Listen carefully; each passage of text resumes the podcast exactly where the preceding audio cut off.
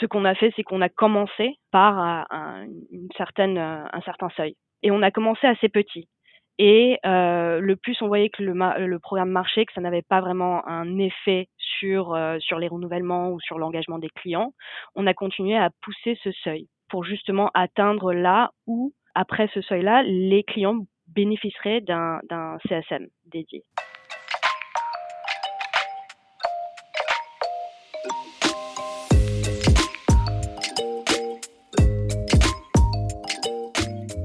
Bonjour et bienvenue dans CSM Co, le podcast du succès client et de ceux qui le font. Je suis ravi de vous accueillir dans ce sixième épisode pour parler d'un sujet qui occupe les pensées de beaucoup d'organisations CSM. Je veux bien sûr parler du scale ou comment réussir à accompagner tous ses clients, aussi nombreux soient-ils, avec une grande qualité de service sans pour autant leur mettre un CSM euh, derrière chacun d'entre eux puisque ce n'est pas viable en général pour l'entreprise. Pour parler de ce sujet, je ne suis pas allé chercher euh, très très loin puisque c'est Afifa Van de Velde qui est Scale Program Manager pour l'Europe et l'Amérique latine chez LinkedIn Sales Solutions qui me fait le plaisir de venir échanger euh, sur ce sujet qu'elle vit elle au quotidien. Avant ça, FIFA, elle était euh, elle-même CSM, et pour avoir collaboré avec elle sur le marché français, je savais que c'était la bonne personne pour échanger sur cette thématique. Ses conseils pour segmenter les clients, comment bien les accompagner at scale et plein d'autres tips, c'est tout de suite dans CSM Co. Eh bien, bonjour à FIFA, bienvenue dans le podcast CSM Synco. Je suis ravi de, t'avoir aujourd'hui pour parler d'un sujet, le scale. Bienvenue. Merci François, merci de m'avoir invité. Eh bien, écoute, avec plaisir. Euh, on, va, euh, on va démarrer très rapidement avant de, passer à notre, au gros du sujet et de parler scale. Eh bien, je vais juste te laisser te présenter, nous parler un peu de ton parcours et de ce job scale manager que tu vas nous expliquer, bien sûr. Ok. Parfait. Ben, tu l'as dit, je m'appelle Afifa Van.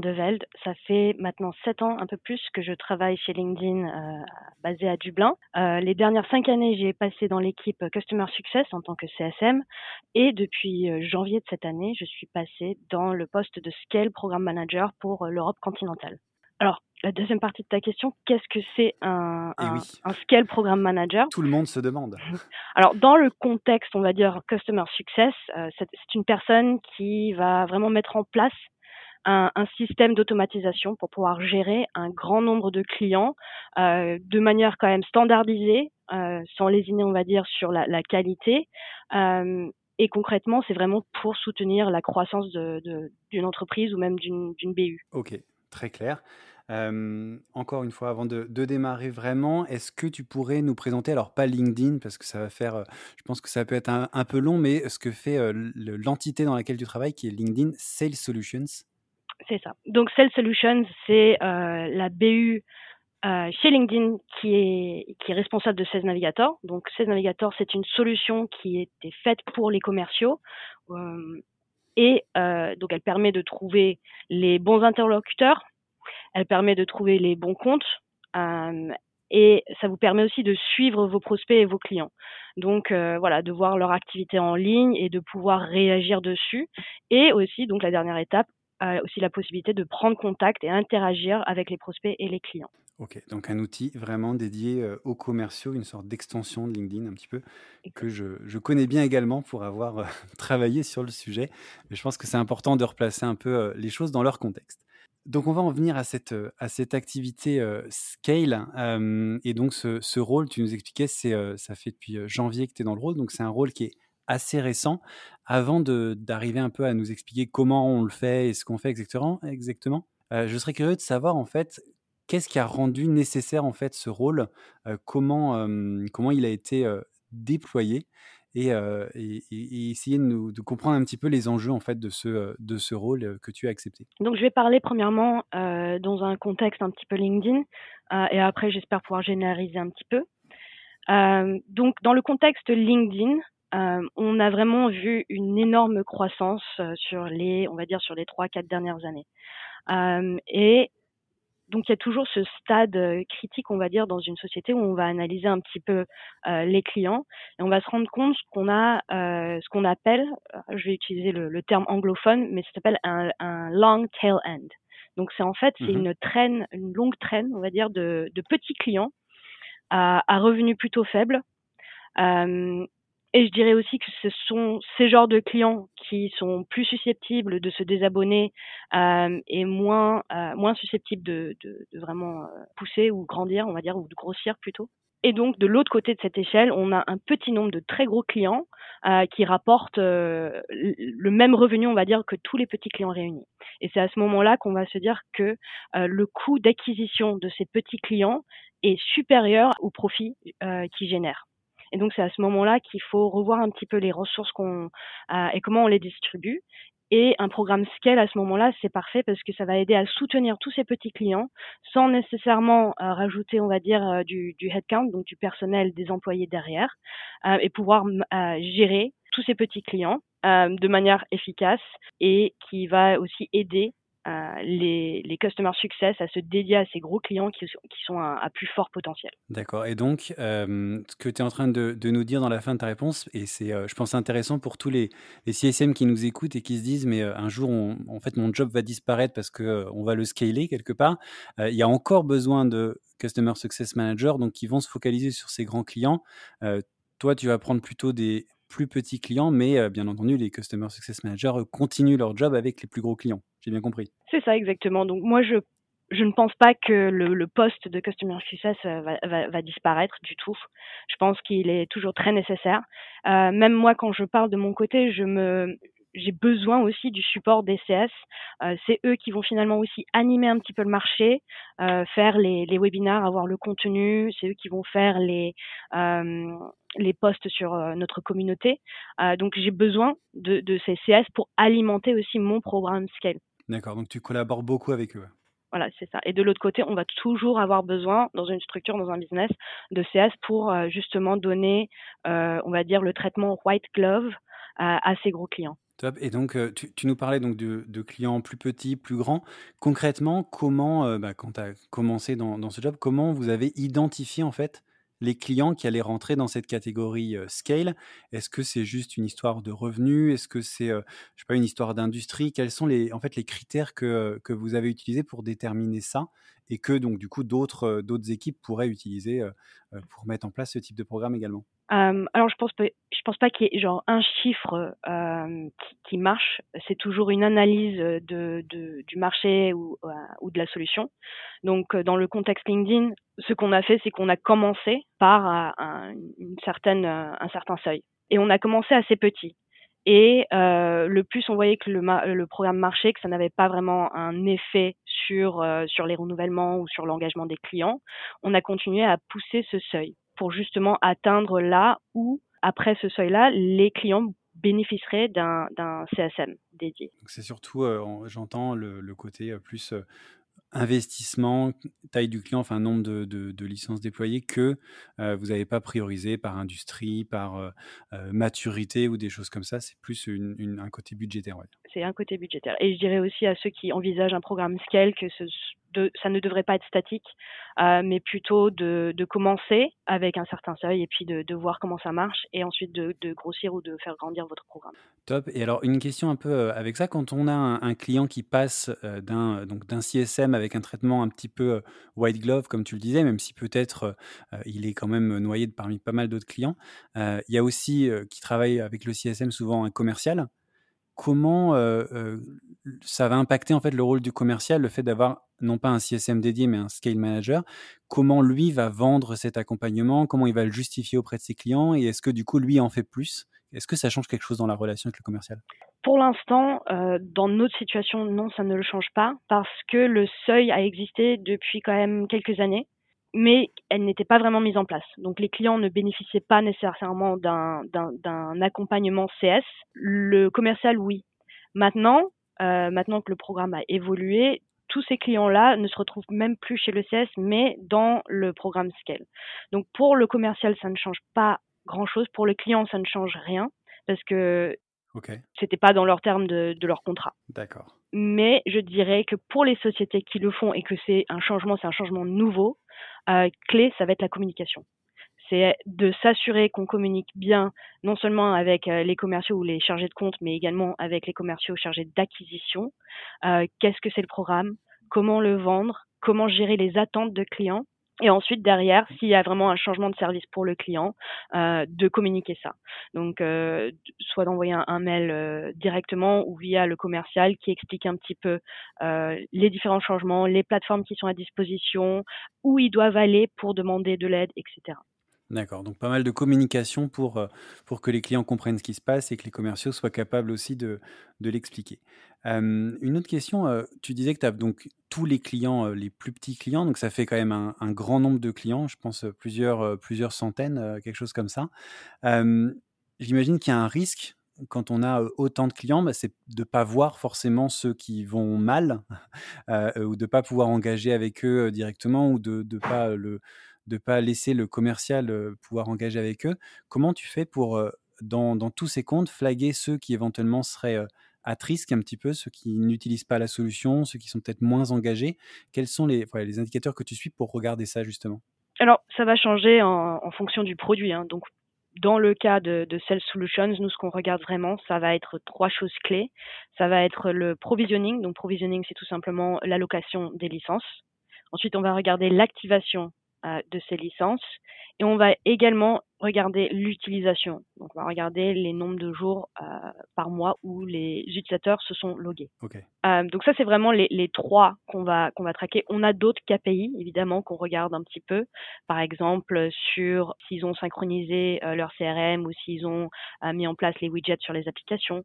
Euh, on va regarder également, par exemple, l'utilisation de certaines euh, des fonctionnalités clés de ces navigateurs. Ok, donc pas mal, pas mal d'informations qui te permettent de, de savoir s'il y en a qui sont éventuellement à, risque. Et une fois que tu as cette, cette information, comment elle est exploitée? Est-ce que c'est euh, euh, passe le relais aux commerciaux en leur disant, bah voilà un petit peu les, les, comptes qui peut-être potentiellement ne vont pas bien, ou est-ce que même eux le voient et engagent eux-mêmes? Qu'est-ce qu'il y a comme stratégie autour de ça? Alors c'est intéressant, je vais juste faire une petite parenthèse ici, euh, parce que je pense que c'est quand même aussi le, but du, du, programme Scale. Euh, quand nous, nous avons analysé un petit peu l'interaction qu'il y avait avec ces comptes avant qu'ils passent dans le programme Scale, ce qu'on s'est rendu compte, c'est que le commercial n'interagissait pas nécessairement si souvent avec ces tout petits comptes. Pareil, comme tous les commerciaux, ils ont d'autres priorités, ils veulent, euh, ils veulent aller attraper le gros poisson, on va dire. Euh, et donc, du coup, le fait que ces comptes-là passent dans le programme Scale, de s'assurer une, une, communication assez consistante et constante. Donc, ça, c'était aussi euh, un, des, un des gros points qu'on voulait euh, rectifier avec ce, ce programme. Euh, la deuxième chose, donc, on a deux méthodes. Euh, on est proactif aussi dans le, dans le programme Scale LinkedIn. Euh, donc, on traque les, les KPI qu'on vient de mentionner, donc activation, provisioning et utilisation.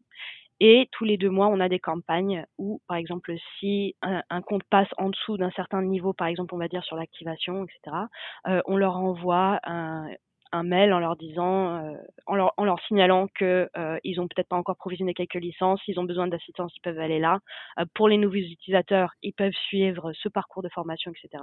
Donc, on essaye de les booster aussi un petit peu là-dessus. Et on flag également ça au chargé de compte. Donc il est au courant que son compte est euh, en, dessous d'un certain seuil, qu'on a communiqué avec eux et il peut faire un suivi euh, derrière. Ok, euh, parfait. On a parlé de, pas mal de choses, de KPIs, de, ce que ça change avec les commerciaux, d'indicateurs que tu suis, etc. ce que j'aimerais comprendre un petit peu maintenant, c'est en fait le comment de la mise en place de ce, programme, sur quelle, technique en fait tu, vas, tu vas te reposer, puisque on a bien compris que c'était moins ou plus du tout même du, du one-one, donc c'est du one-to-many. Quelles sont les, les, les, stratégies, en fait, les, les, outils que tu vas utiliser pour avoir cette approche one-to-many Est-ce que c'est, je sais pas, des, des webinars, des communautés? Je, enfin, je, je crois qu'il y a pas mal de mmh. choses. Est-ce que tu peux expliquer un petit peu voilà, ces différents outils et comment ils sont utilisés? Alors, toutes les ressources que je vais mentionner, on les avait, euh, on les avait même avant que le programme Scale existe. Donc, euh, par exemple, comme tu disais, communauté, euh, les webinars, les petites semaines de vente moderne qu'organisent les CS, tout ce qui est animation du marché existait déjà. Mais comme on n'avait pas une, bonne méthode, on va dire, de communiquer à, plusieurs personnes, ces événements, toutes ces, ces initiatives n'étaient pas utilisées à leur maximum. Et donc c'est là où aussi on rentre avec le scale, c'est que nous on a cette capacité de justement s'assurer que tout ce que font les CS a est également communiqué au scale, donc ils profitent de tout ce qui est euh, tout ce qui est fait pour leur marché, donc dans leur langue, etc. Et donc c'est aussi un petit peu de standardiser le support de ces tout petits clients. Parce que si on se met un petit peu dans le contexte qu'avant, euh, le CS ne s'en occupait pas vraiment de toute façon parce que c'était des petits clients.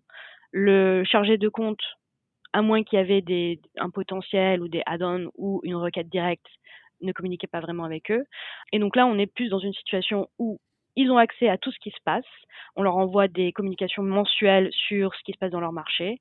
Euh, ils ont également des opportunités, des créneaux de, de sessions questions-réponses. Donc, par exemple, s'ils ont des questions, ils peuvent euh, se loguer. Il y aura toujours un CS euh, qui répondra à leur, à leur demande. Et pareil sur la communauté. Donc, tous les événements qui sont organisés dans notre communauté. Et euh, on pousse aussi la communauté comme un endroit où ils peuvent demander leurs questions. Donc, si on a besoin vraiment d'un support CS ou d'un avis ou euh, d'une inspiration, euh, la communauté, c'est vraiment euh, l'endroit, on va dire, idéal pour ça. Et dans cette, dans cette communauté, c'est quoi? C'est d'autres, c'est des CS, c'est d'autres utilisateurs C'est c'est exactement ça. Donc, c'est principalement des, des, clients, principalement des administrateurs, même si la communauté est ouverte maintenant aux utilisateurs.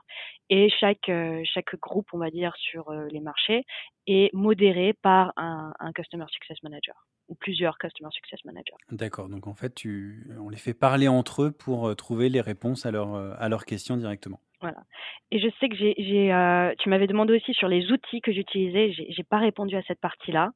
Euh, donc, évidemment, la, la, partie technologie, elle va être extrêmement importante euh, pour un, un, programme Scale. Euh, gérer euh, un aussi grand nombre de clients, aussi d'une diversité, nécessite la technologie. donc déjà, il faut un outil de, BI, de Business Intelligence, pour pouvoir analyser les données. Euh, nous, en l'occurrence, on utilise Tableau. Donc, Tableau, c'est un outil sur lequel je me repose quand même beaucoup. Et c'est aussi ce qui va être intégré à, plein d'autres choses. Donc, par exemple, on, on utilise aussi, ou on est en train de piloter en ce moment, un autre outil de Customer Success, donc qui prend également des données de Tableau, de notre CRM, et je dirais entre parenthèses, avec un petit clin d'œil, moi, un autre outil sur lequel je me repose beaucoup, c'est Google Translate. Euh, je supporte euh, en ce moment euh, six, six ou sept marchés.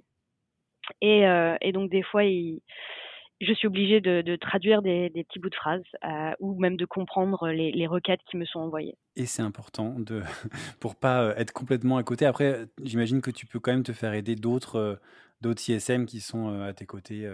Ah, peut-être pas le temps du coup pour ouais. ça. Mais c'est euh, un petit peu le problème euh, du, du, euh, du coronavirus, c'est que oui, j'aurais été au bureau, je me serais tournée et, oui. et euh, j'aurais dit oh, vous n'avez pas deux secondes pour me traduire cette phrase. Là, il faut t'envoyer un ping, il faut attendre le temps que la personne te réponde. Des fois, Google Translate, c'est plus rapide. En effet, c'est un peu plus compliqué.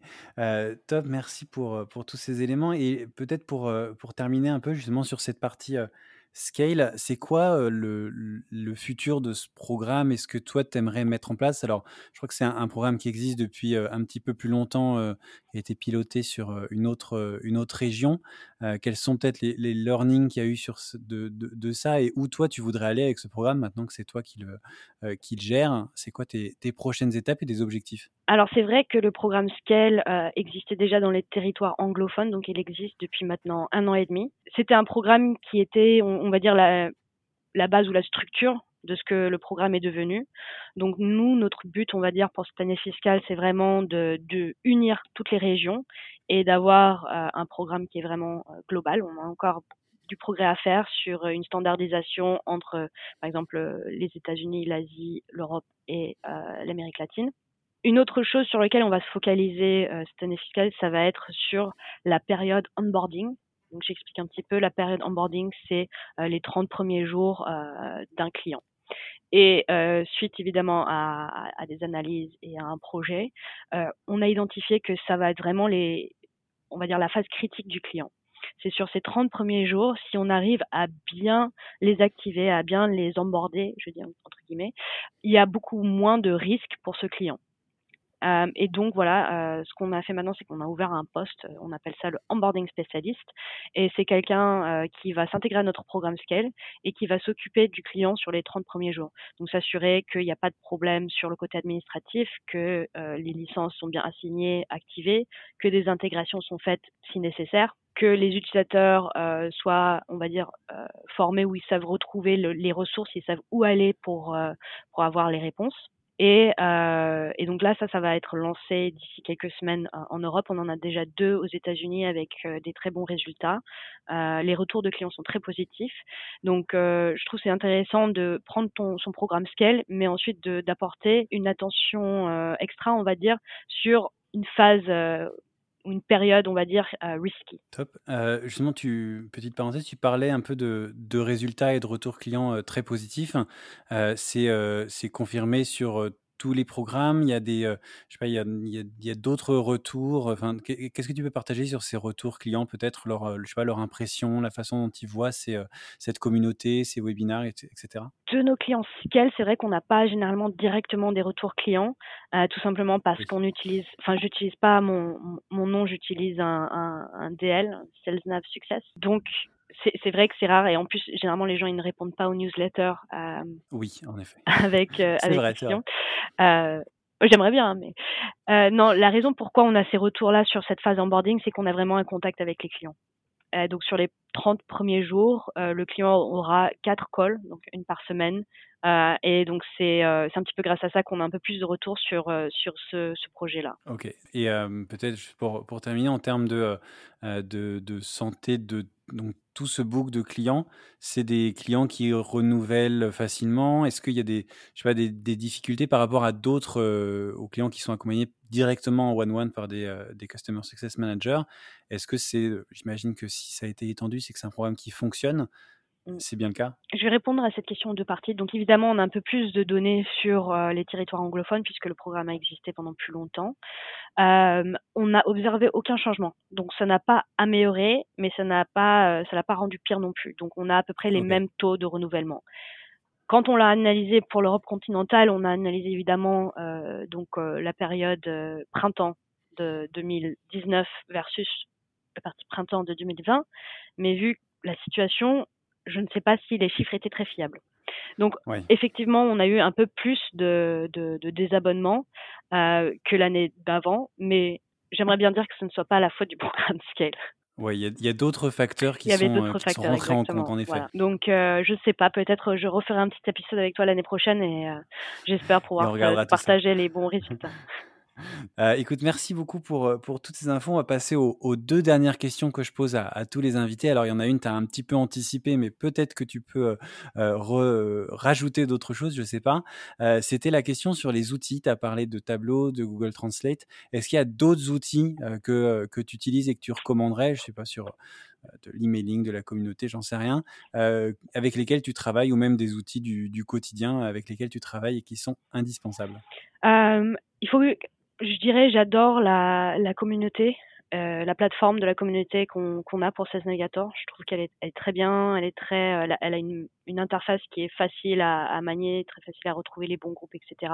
C'est quoi comme, euh, C'est un, un, plugin euh, Salesforce. Ok, très bien. Ensuite, je dirais, euh, j'ai pas d'outils de, de communication actuels que j'adore. Donc je je peux pas je peux pas recommander là-dessus. Euh, je sais que c'est c'est quelque chose sur lequel on est en train de travailler au sein de LinkedIn, mais euh, voilà comme je n'ai pas encore testé le nouveau outil, je peux pas je peux pas me, me dire dessus. Mais c'est mieux. Et puis euh, je dirais Tableau. Tableau, j'aime bien Tableau surtout parce que Tableau s'intègre avec beaucoup d'autres euh, beaucoup d'autres softwares indispensables pour pour les CS et même pour le scale. Euh, et puis pour finir, eh bien, la question sur les recommandations. Est-ce qu'il y a des, euh, euh, ressources que tu utilises, que ce soit des livres, des podcasts, des vidéos, des sites, n'importe quoi, bah, qui t'aident à, progresser dans ton job et dans, dans ce, job de scale manager? Alors, il me semble que c'était en juin, en juin, Gainsight a fait un, pulse. Alors, à la base, il me semblait que ça devait être un événement euh, physique et évidemment, ils ont dû tout euh, mettre en ligne, mais c'était bien pour moi parce que je pense que les billets étaient assez chers, mais en ligne, c'était gratuit. Donc, j'ai pu écouter pas mal de speakers. Euh, donc, ça s'appelait tout simplement le Gainsight Pulse 2020. Euh, et euh, donc il y avait beaucoup de, de, personnes de Customer Success qui sont venues témoigner, euh, qui ont présenté un petit peu comment ils utilisaient Gainsight pour leur business. Euh, et plus que me donner des pistes pour Gainsight, ça m'a aussi donné des idées sur comment on pouvait euh, faire évoluer notre programme ou les éléments qu'on pouvait peut-être rajouter. Donc je pense que ça c'était très intéressant à voir. Je sais qu'ils sont encore disponibles en, en, en ligne en recording. Il y a aussi un TED Talk de John McNeil. Alors il est en anglais mais ça s'appelle euh, ouais, To Simplify to Scale, simplifier pour scaler. on va dire. donc c'est un petit peu sur comment bien démarrer un programme, repartir des bases, s'assurer que ce soit pas trop complexe dès le début. Top. Eh ben, écoute, merci, merci beaucoup pour ces recommandations et puis pour tout ce que tu nous as partagé sur le scale. Je pense que ça a donné pas mal d'idées à ceux qui justement sont à ce moment où ils se posent cette question de, bah, de scaler parce qu'ils commencent à avoir beaucoup de clients et c'est généralement une, bonne nouvelle. Quand on commence à scaler, ça veut dire qu'on a beaucoup de clients et qu'on veut s'en occuper au mieux. Donc merci beaucoup pour, pour tout ce que tu nous as partagé. Et puis, eh ben, merci encore et, et bonne fin de journée. Merci à tous d'avoir écouté. Merci beaucoup François. Au revoir, merci. Au revoir.